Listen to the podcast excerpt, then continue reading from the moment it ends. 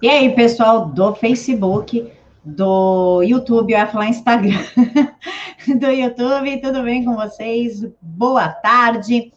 Quando vocês pensam em esquerda, vocês pensam no quê? Ditadura, genocídio, fome, pobreza generalizada, e agora nós também pensamos em legalização da pedofilia, já que está vindo tantos casos de pedofilia à tona e hoje eu vou mostrar para vocês uma matéria da Mônica Bergamo. Vamos começar com a, com a denúncia do Evo Morales. O ex-presidente comunista boliviano Evo Morales é denunciado por pedofilia, para surpresa de zero pessoas. O Ministério da Justiça da Bolívia abriu uma investigação sobre denúncia contra o ex-presidente narco-cocaleiro comunista Evo Morales pelo crime de pedofilia. A polícia boliviana está analisando fotos íntimas e conversas de caráter sexual entre Evo Morales com a jovem NMC, hoje com 19 anos. Na época, a menina tinha 14 anos e parece que dessa união, inclusive, teve um bebê. A vice-presidente do Senado boliviano, Carmen Eva Gonzalez denunciou o ex-presidente Evo Morales na semana passada perante o Ministério Público pelo crime de pedofilia. A denúncia surgiu depois que o jornal OK Diário revelou a investigação que está em fase preliminar e foi iniciada há 20 dias no Ministério Público de Bolívia. E o, qual que é a matéria sensacional dessa cabecinha de vento da Mônica Bergamo, ela que é assessora do PT, que faz toda a parte de assessoria de comunicação e de engano popular. Ela disse que exposição do tio pode piorar a situação da menina que sofreu estupro, a menina K. Qual que é a ideia de expor fotos de criminosos, principalmente criminosos sexuais? Para que outras vítimas se sintam seguras e se apresentem para juntar no processo e terem a tão sonhada justiça. Mas, segundo a Mônica Bergamo, a exposição pode expor a menina, não mais do que já expuseram, inclusive com um aborto extremamente traumático. Quem quiser saber o método utilizado no aborto da menina, está nos estudos nacionais. Eu me recusei a ler a matéria que foi feita pelo Christian Derosa, e também não espalhei, não vou trazer para vocês, porque são imagens que chocam. Mas quem tiver curiosidade de ver o tamanho da crueldade que foi utilizado no método, é só acessar os estudosnacionais.com, que lá está toda a matéria. Então, a senhorita Bergamo está preocupada com a exposição avassaladora, com a desculpa de que isso expõe ainda mais a imagem da menina. Não, não expõe mais a imagem da menina, expõe a imagem do criminoso para que vítimas passadas se apresentem e que evite vítimas futuras, já que a nossa justiça é uma palhaçada sem tamanho e logo esse selvagem estará nas ruas. Agora vamos conversar aqui um pouquinho sobre a OMS. Sabem a OMS, Organização Mundial da Saúde, aquela que mandou você ficar dentro de casa sem analisar os danos econômicos, que aumentou o nível de desemprego, colocou a economia mundial praticamente de joelhos. Uma hora falava que era aquilo, outra hora desmentia, às vezes eles desmentiam. É, declarações no meio da tarde, de manhã falavam uma coisa, à noite já falavam outra, produziram estudos falsos contra a cloroquina. O Trump perdeu a paciência e saiu definitivamente da OMS. O deputado federal Luiz Felipe de Ormans e Bragança, o princeso, também fez ali uma, um documento pedindo a retirada do Brasil da OMS por conta dessa palhaçada toda, desse circo que eles criaram sobre a pandemia. E como recordar é viver, em março de 2020, o presidente Jair Bolsonaro pediu que se declarasse pandemia para evitar maiores danos.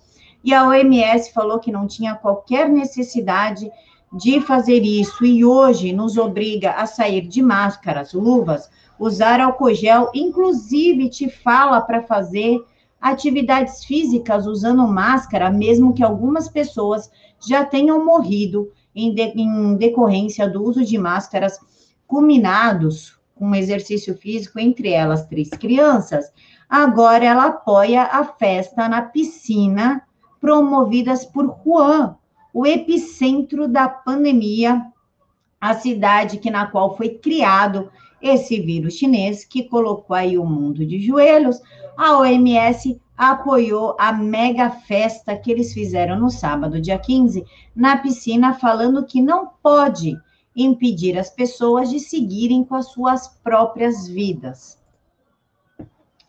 Entidade que criticou a volta no velho normal no Ocidente disse que não devemos culpar as pessoas por quererem viver suas vidas. Tente você sair sem máscara nas ruas para ver o que te acontece. Milhares de chineses participaram de uma grande festa de música eletrônica em um parque aquático em Wuhan, o epicentro do surto do vírus chinês. O evento gerou polêmica nas redes sociais e críticas à China, pois os participantes não obedeceram às regras de distanciamento social impostas em grande parte ao Ocidente. Sem demora, como sempre, a OMS, que é uma sucursal da China, saiu em defesa da China Ontem, a epidemiologista Maria von Kirchenov, do Programa de Emergência em Saúde da OMS, defendeu o evento. Todos nós queremos viver nossas vidas, todos queremos voltar ao que era normal. Acho que só precisamos ter certeza de que a informação que está chegando, principalmente aos jovens e às crianças, é que eles não são invencíveis. Mas apoiou aí essa mega festa que na qual, segundo eles, podem promover aí uma nova pandemia, já que aglomerações aumentam o pico, retardando a possibilidade de nós retornarmos à nossa vida normal.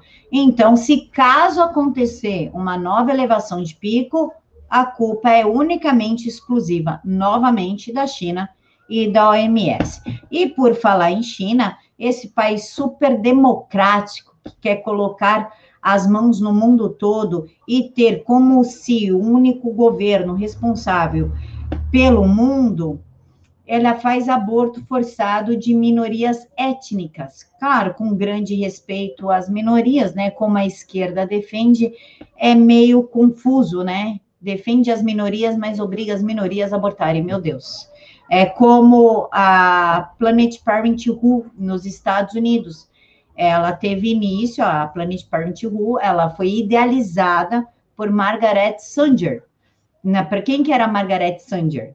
Era uma mulher feminista ligada à Ku Klux que colocou as clínicas de aborto em bairros negros e pobres para que diminuísse a população negra, ou seja, totalmente racista e eugenista tanto que a Planet Parenthood, no início desse ano, retirou a Margaret Sanger como uma das fundadoras da, da clínica de assassinatos de bebês, por conta do seu teor racista e a sua ligação muito forte com a Ku Klux Klan.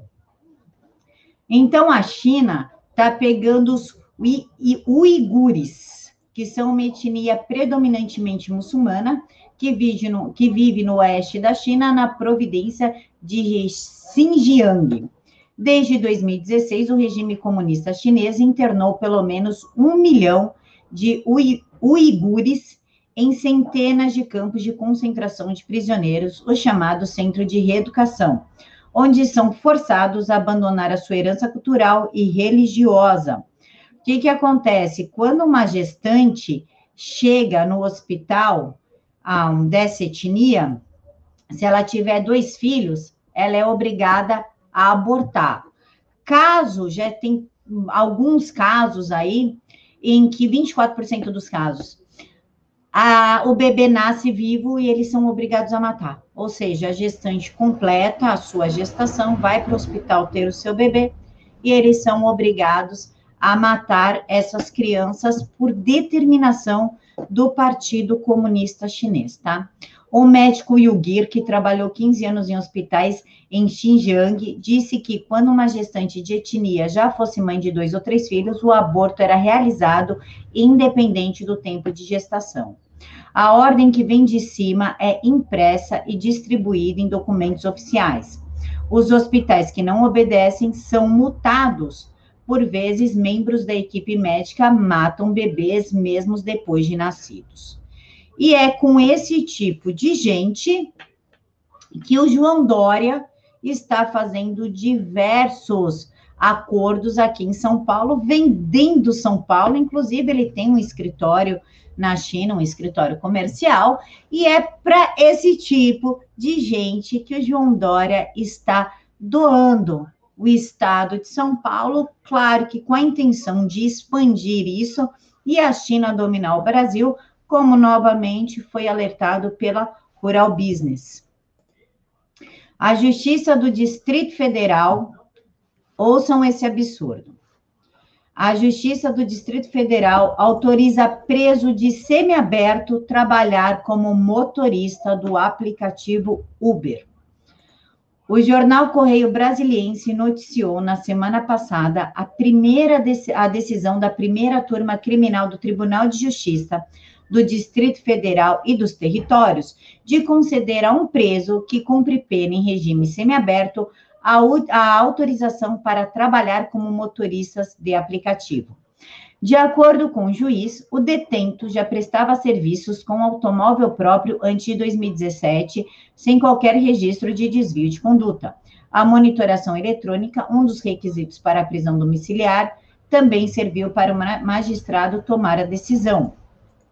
Então, prestem atenção, porque vocês podem pegar um carro, um Uber, com um egresso da penitenciária e depois eles não sabem por que, que a menina foi estuprada, por que, que você foi assaltado usando o aplicativo.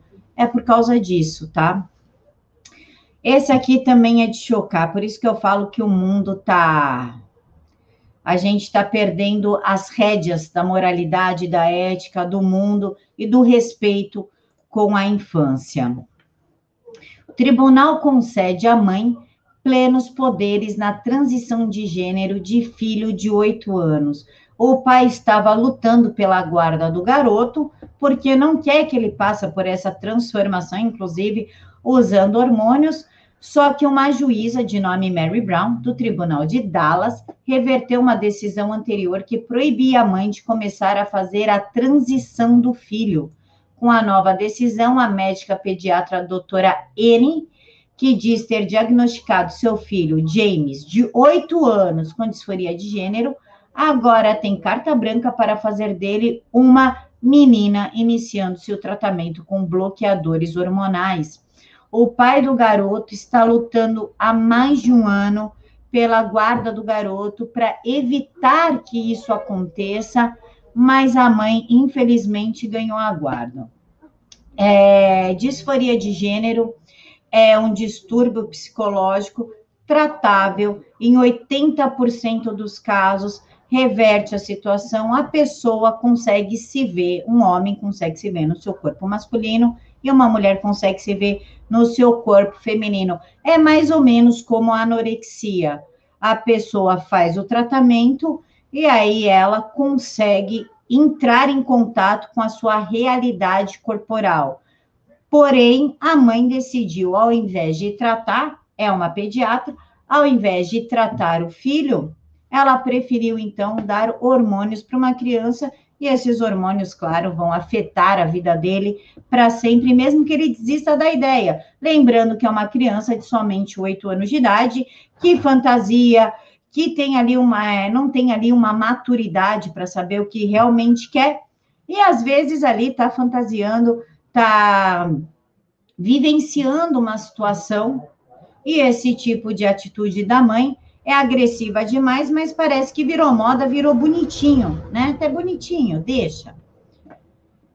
E por último, eu espero que os brancos dos Estados Unidos deem a resposta necessária para essa loja e não compre mais, porque quem lacra não lucra e que ela vá logo à falência. Loja de roupas dispensa a taxa de 20 dólares para clientes negros.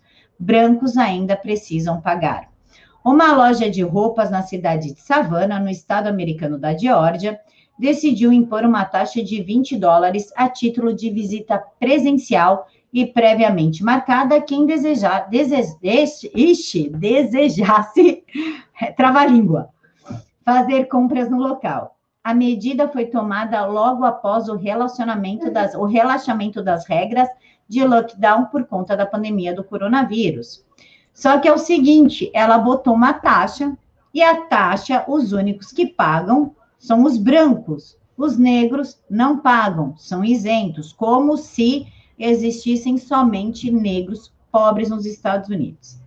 Essa isenção promocional atende ao propósito comercial substancial de centralizar e priorizar as pessoas que podem não ter acesso a roupas vintage.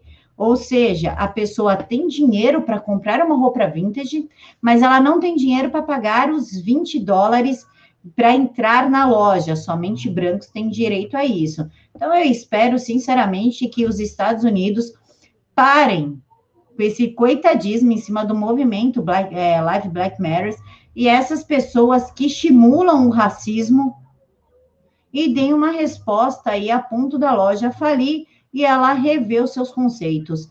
Inclusive, já identificaram, para quem está acompanhando o caso do caminhoneiro que foi espancado até ficar inconsciente semana passada em Portland, já, já localizaram o responsável por ter chutado a cabeça do caminhoneiro enquanto ele já estava inconsciente.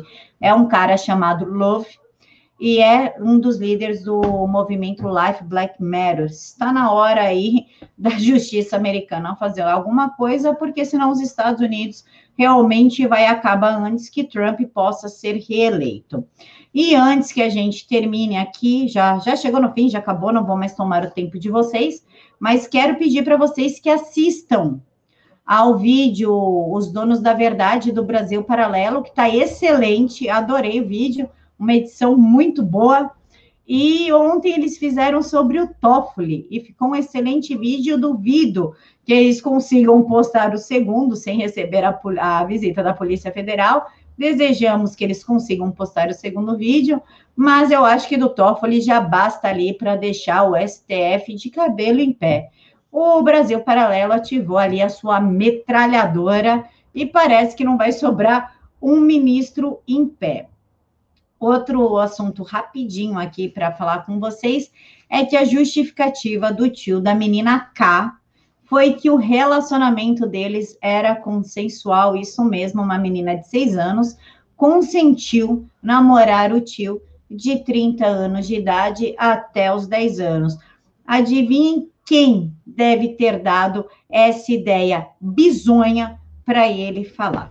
Eu deixo aí por vocês nos comentários, vocês julguem quem foi o dono dessa brilhante ideia, porque é uma das formas de começar a debater que criança também tem sexualidade e diminuir aí a, as consequências de um ato de pedofilia, né? Tá tudo muito interligado, certo?